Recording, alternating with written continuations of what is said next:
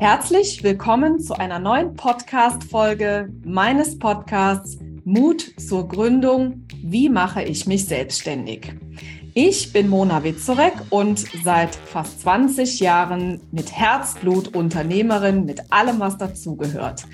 Ich vermittle meinen Kunden die Grundlagen, die es braucht, um wirklich sicher, gestärkt und gut vorbereitet in die Selbstständigkeit zu starten. Und was ein großer Bestandteil der Vorbereitung auf die selbstständige Tätigkeit ist, das ist das Thema Steuern. Und weil ich aus Erfahrung weiß, dass so viele Respekt vor diesem wow, ganz, ganz, ganz gruseligen Thema der Zahlen äh, haben, habe ich heute einen Interviewgast, die liebe Karina. Und auch an dich ein herzliches Willkommen. Stell dich doch mal ganz kurz vor. Ja, sehr gerne. Erstmal vielen Dank für die Einladung. Ja, mein Name ist Karina Heckmann. Ich bin äh, Steuerberaterin seit inzwischen äh, sieben Jahren, wobei ich schon seit 18 Jahren in diesem Job zu Hause bin. Äh, habe ganz frisch mit 16 nämlich angefangen. Ähm, genau, und ich berate und betreue vorwiegend Gründer und junge Selbstständige ähm, ja, in den Bereichen Steuern, Buchhaltung und auch am Rande Business Finanzen, um ja, einfach Sicherheit zu geben, dass man sich wirklich auch traut, in die Selbstständigkeit zu gehen und diese nicht nach kurzer Zeit wieder aufgeben muss, nur weil irgendwas an den Zahlen nicht stimmt. Ähm, ich, ich denke nämlich immer, dass das kriegt man wirklich mit Hilfestellung gut angepackt, ja, und dann kann man sich auch einfach auf das ähm, konzentrieren, was einem richtig, richtig Spaß macht, nämlich eben die Tätigkeit, für die man sich entschieden hat. Genau, und so ähm, freue ich mich dann immer, ganz viele Gründer und junge Selbstständige zu begleiten.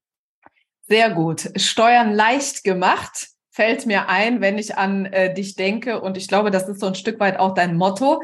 Und äh, ich glaube, wir haben da äh, viele ähnliche äh, Gedankengänge ähm, was ja auch, glaube ich, dazu geführt hat, dass wir so, dass ähm, ja wir uns auch miteinander gut gematcht haben von Anfang an und wir sehr schnell festgestellt haben, äh, dass äh, ja einfach viele äh, Gründer und ja auch tatsächlich noch viele Selbstständige einfach vor diesem äh, Thema Steuern einen gehörigen Respekt haben.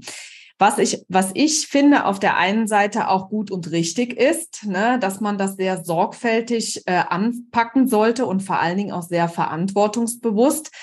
Ähm, und ich denke, dass die Antwort darauf einfach sein muss, sich mit diesen Themen zu beschäftigen, sich Hilfestellung zu holen und sich einfach über diese Themen zu informieren. Ja, das sehe ich tatsächlich ähnlich. Ähm, bei mir kommt immer noch ein Gedankengang mit dazu.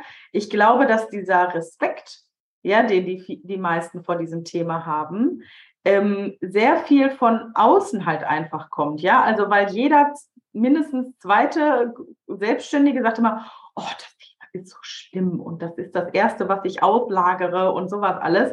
Ja, wo man sich dann so denkt, ähm, ist das wirklich deine eigene Angst oder jetzt die von den anderen? Ja, also und dann ist dieser Ansatz, den du gerade schon gesagt hast, ganz richtig. Ähm, das sollte sorgfältig ähm, sich angeschaut werden am Anfang, damit man eben weiß, was muss ich tun, was muss ich oder was kann ich auch weglassen. Ja, ähm, und nur dadurch bekommt man eben die Sicherheit, die man braucht. Und dann verliert man diesen Respekt eben automatisch durch die Sicherheit, die man ja bekommt. Da hast du vollkommen recht. Genau, da schließt sich dann äh, irgendwann der Kreis. Und äh, ich bin der Meinung, dass äh, man genau das im Rahmen einer Gründungsvorbereitung äh, schon mindestens beginnen sollte und eben auf diese Themen vorbereitet sein sollen. Und da fällt mir direkt schon mal das Thema ein, ähm, was ich auch wahnsinnig oft gefragt werde ähm, wenn äh, ich jetzt zum Beispiel äh, im Einzelunternehmen oder als Freiberufler starte, was jetzt tatsächlich so, sagen wir mal, 99 Prozent meiner äh, Gründer ähm, sind, weil es halt fast alles dienstleistende äh, Berufe sind. Welche Steuern ähm, sind denn da eigentlich wichtig, beziehungsweise äh, welche Steuern sind denn da überhaupt relevant? Also wenn wir wirklich nur von Freiberuflern sprechen, das sind ja die, die, also jetzt im deutschen Steuergesetz heißt es Einkünfte aus selbstständiger Arbeit, ja. Freiberufler ist ja immer so ein schwammiger Begriff. Ähm, die haben tatsächlich mit zwei Steuerarten zu tun, nämlich mit der Einkommensteuer und der Umsatzsteuer. Ähm, genau, weil die Gewerbesteuer, die ja sonst nochmal mit reinkommt, das haben halt eben die Gewerbetreibenden. Genau. Das heißt also, die Gewerbesteuer käme ja dann äh, zum Zuge, wenn es ein Einzelunternehmen ist, richtig? Nee, also da darf ich direkt mal mit einem, äh, mit einem ja, ich weiß gar nicht, Mythos sagt man da nicht zu, aber mit einer Halbinformation aufklären, höre ich nämlich ganz oft. Also ein Einzelunternehmen, das ist die Rechtsform, ja. Mhm. Und auch ein Freiberufler ist ein Einzelunternehmen, ja. Also wir haben die Rechtsform Einzelunternehmen, GmbH, äh, GBR oder sowas. Das ist die Rechtsform. Und äh, dann gibt es halt eben die unterschiedlichen Einkunftsarten darunter. Einmal eben dieser Freiberufler, die selbstständige Arbeit und der Gewerbebetrieb, ja. Das heißt, alle sind Einzelunternehmer in der Regel, ja, und unterscheiden sich dann halt eben in, in die Einkunftsart. Dann nehmen wir mal den Gewerbebetrieb. Dann kommt ja genau. äh, die Gewerbesteuer auf jeden Fall zum Zuge. Genau, ähm, ja, die betrifft halt eben, wenn man eben kein Freiberufler ist, also wirklich ein Gewerbe anmelden muss. Ja, das sind so, ich sag mal, typischerweise virtuelle Assistenten oder auch jemand, der einen Handel betreibt und so weiter. Ähm, und der oder diese Person muss halt eben auch mit Gewerbesteuer rechnen, allerdings auch immer erst ab einem Gewinn von 24.500 Euro. Das heißt, in der Gründungsphase, es sei denn, das ist so ein Startup, was so direkt durch die Decke schießt, aber gerade sonst erfahrungsgemäß in den ersten ein, zwei, drei Jahren hat man oft diese Gewinnschwelle eben nicht überschritten, sodass man sich in den ersten Jahren weniger Gedanken darum machen muss. Mhm, genau. Und äh, sag mal, die Gewerbesteuer, ähm, die ähm, verlangt ja gar nicht das Finanzamt, ne? sondern die wird ja von einer anderen äh, Behörde quasi eingefordert. Ne? Das ist, führt auch schon mal zu Verwirrungen. Ne? Ja, genau. Also die Gewerbesteuer wird von den Gemeinden, also von der Stadt veranlagt Wobei es da auch im Moment große Diskussionen gibt, das halt über die Finanzämter zukünftig laufen zu lassen, die das dann intern eben an die Gemeinden weiterleiten, ja. Was das für alle einfacher machen würde, die das eben verwalten müssen, ja, sowohl für uns als Berater als auch für die äh, Mandanten, die Steuerpflichtigen äh, und schlussendlich auch für die Finanzämter. Aber das ist nochmal eine andere Diskussion. Aber aktuell machen das die jeweiligen Städte. Genau. Mhm. Ja, sehr gut.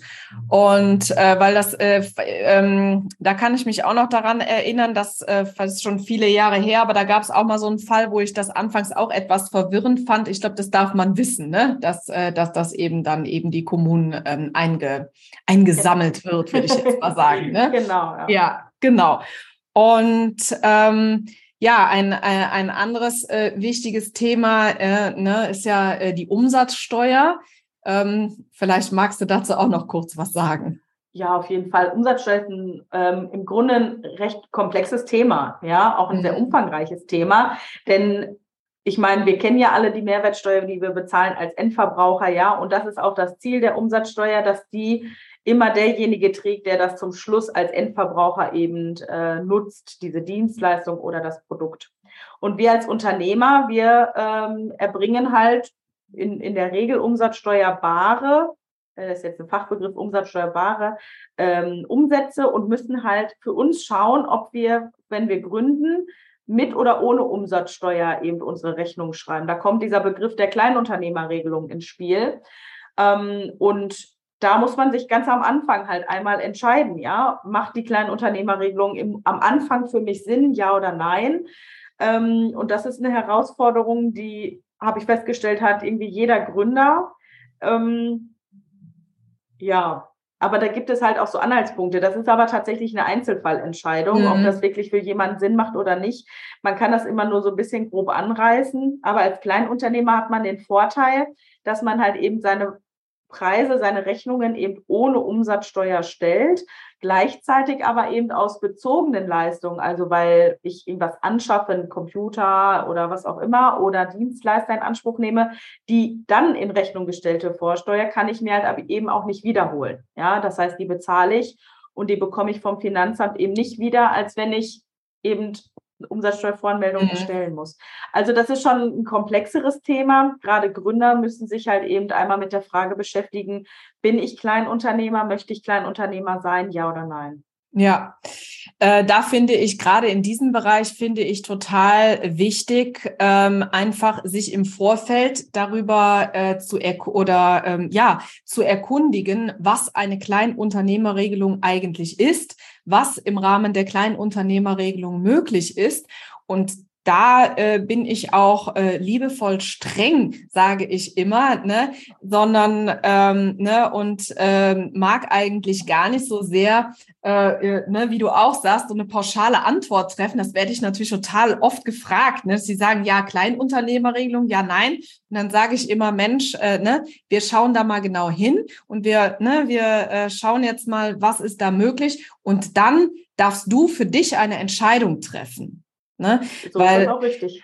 genau, und äh, ich finde auch, dass ähm, wenn man dann ähm, diese Entscheidung getroffen hat, ähm, dann darf man das auch wissen, was das bedeutet. Ja, also selbst wenn man sich als Gründer äh, oder selbstständiger Unternehmer dazu entscheidet und sagt, ich möchte gerne dauerhaft einen Steuerberater beauftragen, was ich persönlich sehr wichtig, richtig und sinnvoll finde, habe ich aber trotzdem ja als Unternehmer ja, eine gewisse Verantwortung auch zu verstehen, was da passiert, ja. Also ich mag eigentlich immer gar nicht so diese Aussage so nach dem Motto, na ja, ich habe ja einen Steuerberater und äh, ja, der regelt und macht alles. Und wenn man dann mal fragt, okay, ne, hast du denn eine Idee, wann du die nächste Einkommensteuervorauszahlung leisten musst? Und dann so eine Antwort kommt so, äh, ja, hm, keine Ahnung, ich habe ja einen Steuerberater, wo ich dann immer sage so, hm, da sind wir als Unternehmer aber doch ein Stück in der Pflicht. Auf jeden Fall. Also die Pflicht, sich damit äh, im Grunde selber auszukennen, ist noch wichtiger als, also als einen Steuerberater an der Seite zu haben, weil wir als Unternehmer, ich meine, wir, ich als Steuerberaterin bin auch Unternehmerin, ich treffe ja die Entscheidungen für mein Unternehmen, ja. Und nur wenn ich über meine Zahlen Bescheid weiß, weiß, wann welche Gelder abfließen, wann was kommt, also so, ne, im Grunde zumindest alles, ähm, nur dann kann ich ja auch unternehmerische Entscheidungen treffen über anstehende Investitionen, Mitarbeiter einstellen und so weiter. Das heißt, ich bin die einzige Person, die sich damit auskennen muss, ja, mhm. und nicht mein Steuerberater an der Stelle. Ne? Mhm. Ja, das stimmt. Ich kann mich noch äh, daran erinnern. Ähm, wie gesagt, ich bin ja seit äh, fast 20 Jahren schon äh, Unternehmerin und ähm, ja auch bis heute tatsächlich noch äh, Geschäftsführerin einer GmbH. Und am Anfang äh, war das immer so, dass ähm, oh, wenn ich diese BWAs bekommen habe, ne, das war natürlich schon herausfordernd. Das muss ich schon ehrlich zugeben. Ich habe das anfangs nicht verstanden. Ne? Und äh, dann hatte ich damals doch einen äh, ganz, ganz tollen Lehrvater. Ähm, ne, der hat mir dann diese BWAs dann immer hingelegt. Da war ich ja noch nicht Geschäftsführerin damals. Ne? Und das war dann meine Aufgabe und ich wurde schon so ein Stück weit anzuleiten, dann irgendwann äh, so mit und mit eben diese BWAs auch zu lernen und zu verstehen. Und wenn man dann in diesem Geschäft mal richtig drin ist und irgendwann ist das so, dann bekommst du so eine BWA und dann gehst du so mit einmal so mit dem Finger da durch und dann tippst du da drauf und denkst du, da musst du hinschauen, da könnte was nicht stimmen. Und das fand ich ja schon irgendwie großartig. Das ist ja auch so, finde ich, so als so in dieses Hineinwachsen in die Unternehmerrolle auch wirklich eine, ja, das macht einen schon auch ein bisschen stolz, ne? Auf also, jeden Fall. Ne? Weil so diese, diese unternehmerische Tätigkeit, die, die, die wir ja, du ja auch in deinem Beruf eben den, den Gründern und den Unternehmern eben weitergeht, daran darf man ja auch wachsen. Und ich meine, so ein fertiger Unternehmer ist ja auch nicht vom Himmel gefallen. Ne? Ich meine, das, das dürfen wir auch. Aber ähm, ich, ich finde, dass es bis heute wirklich Spaß macht, in diese Dinge hineinzuwachsen. Und ich meine, hey, ich als Unternehmer, ich möchte doch wissen, was da los ist. Ja, und man muss einfach auch verstehen, ähm, wenn ich mich entscheide, Unternehmer, Unternehmerin zu sein oder zu werden, ja, ich möchte mich selbstständig machen, dann gehören ja auch gewisse Aufgaben dazu. Und das mal, ich meine nicht, meine erste Aufgabe ist eine Webseite zu bauen, sondern die Basics. Und das sind nun mal die Finanzen, und mein Grundgerüst, mein Angebot, wie auch immer, aber die Finanzen sind einfach ein Teil der Basis, ja. Und das muss funktionieren, weil unsere Welt funktioniert ja nur, also die funktioniert ja damit Geld und so weiter. Das heißt, wir müssen uns ja zwangsläufig damit auseinandersetzen. Ähm, und das Bewusstsein darüber, das müssen Gründerinnen verstehen tatsächlich. Nicht dürfen, sondern sie müssen an dieser Stelle verstehen, dass das ein essentielles Thema ist. Ja. Mhm, genau, genau, das sehe ich auch so. Ähm, ich habe aber noch eine ganz pragmatische Frage mal äh, an mhm. dich, was ich ja auch immer spannend finde. Also ich bin ja auch immer ein großer Fan davon, ähm, Rücklagen zu bilden, Rücklagen aufzubauen. Selbst wenn ich jetzt eine, äh, eine Gründung wirklich sorgfältig vorbereite, ne, dann brauchen wir ja immer irgendwo noch mal einen Puffer für Unvorhergesehenes. Und ähm, für viele ist ja äh, anfangs sehr abstrakt, wann denn das Finanzamt das erste Mal kommt und sagt, von dir hätte ich jetzt gerne Geld. Liebe Karina, mhm. erklär uns das doch mal, in welchem zeitlichen Rhythmus genau das passiert. Ja, kommt drauf an. Das ist die Lieblingsantwort aller Steuerberater. ja, genau. An. Wir nehmen mal jetzt so einen typischen äh, Gründer. Ähm, der erstmal anfängt, ja, dann kommt dieser Fragebogen zur steuerlichen Erfassung, da muss man ja schon mal Daten eingeben, sowas aller, ich erwarte den und den Gewinn. Ich sage an der Stelle immer lieber sehr konservativ, eher ein bisschen äh, weniger, also da eintragen, als man vielleicht sich erhofft. Warum mache ich das? Das Finanzamt setzt ja irgendwann Vorauszahlungen fest, wenn Sie der Meinung sind, dass die voraussichtlichen Einkünfte so hoch sind, dass auf jeden Fall eine Nachzahlung im Bereich der Einkommensteuer zu erwarten ist. Und äh, deshalb sage ich immer, macht das am Anfang mal ein bisschen geringer, also re sehr realistisch, konservativ gerechnet, damit für den Fall, dass das dann nicht eintritt, ihr keine Vorauszahlung leisten müsst, die ihr nicht leisten könnt. Ja, so. Um auf die Frage konkret einzugehen. Die erste Steuerzahlung, wenn keine Vorauszahlungen fällig sind vorher, ja bei Gründung, dann ist das immer mit der Steuererklärung. Ja, ich gebe, mache mich jetzt im Jahr 2022 selbstständig und gebe im Jahr 23 meine Steuererklärung ab. Und je nach Bearbeitungsdauer dauert das ein paar Wochen oder ein paar Monate. Und dann muss ich diese Steuerzahlung leisten. Wir gehen jetzt mal davon aus, das erste Jahr hat richtig, richtig gut funktioniert. Wir haben da irgendwie einen, ähm, einen Gewinn von 15.000 Euro drunter stehen. Den müssen wir jetzt versteuern. Ja, davon circa 30 Prozent sind 5.000. Also jetzt mal ganz grob gerechnet. Ja, ja, natürlich, klar. So.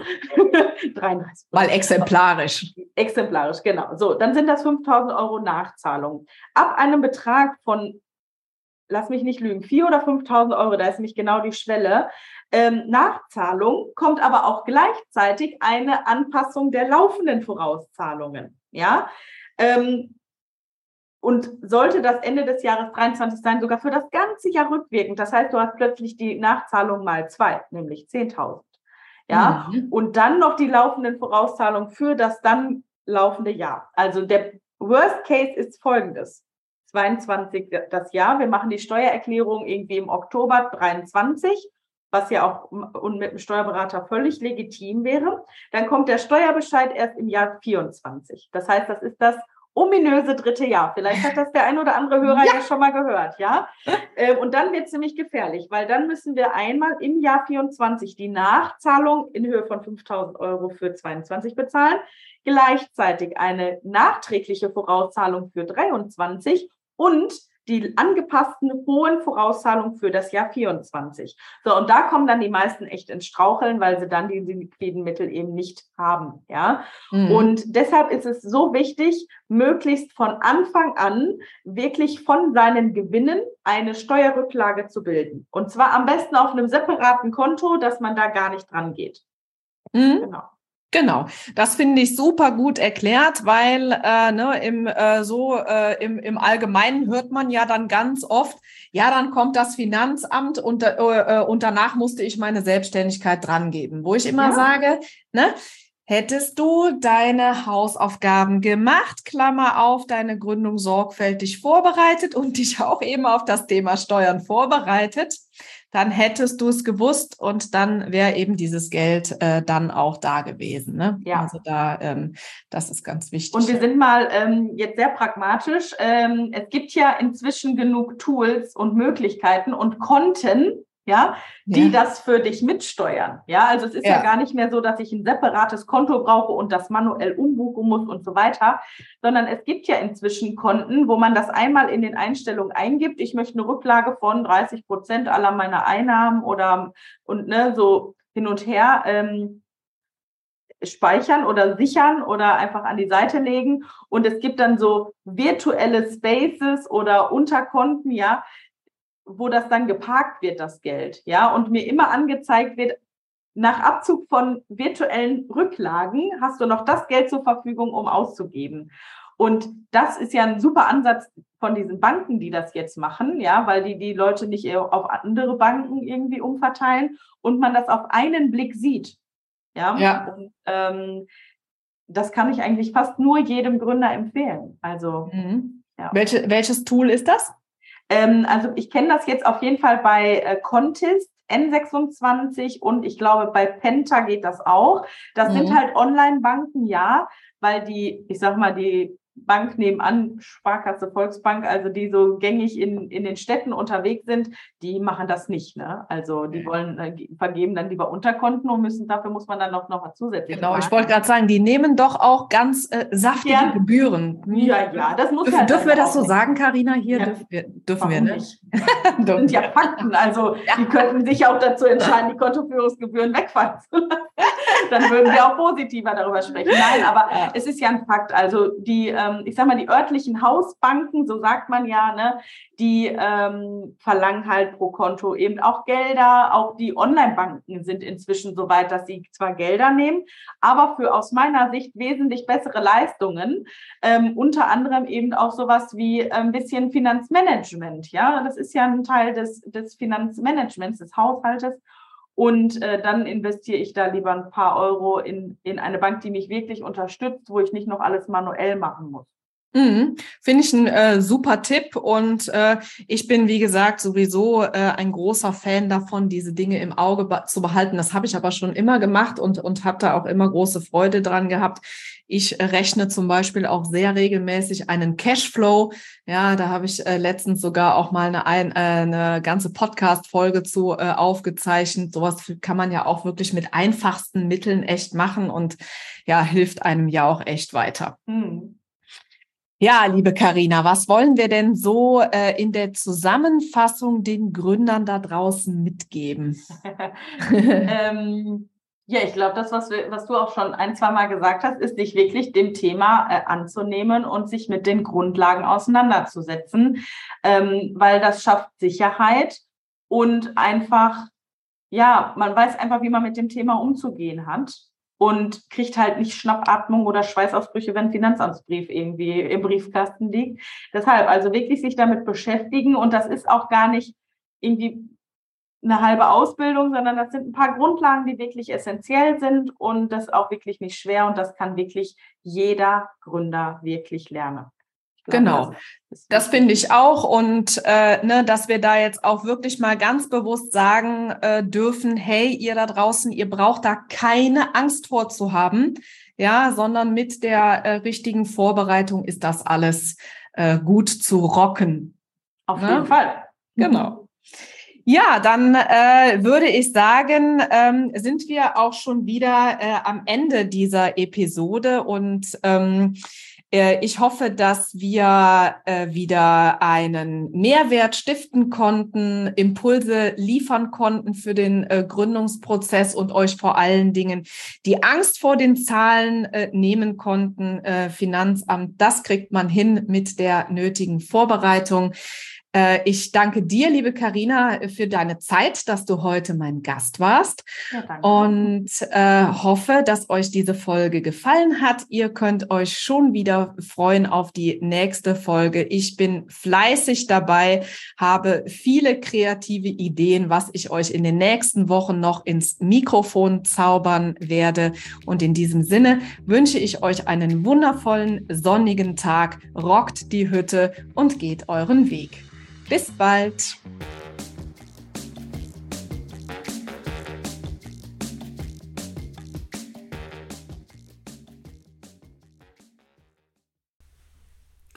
Kennst du eigentlich unsere neuen Formate schon? Nein? Das erzähle ich dir jetzt schnell. Und zwar haben wir seit 2024 den Kalender gefüllt mit Live-Masterclasses zu den Themen Gründung aus der Arbeitslosigkeit und Businessplan schreiben. Du möchtest dabei sein? Kein Problem. In den Show Notes findest du den Link zur Landingpage, wo du dich einfach mit deiner E-Mail-Adresse für 0 Euro anmelden kannst. Ich freue mich auf dich.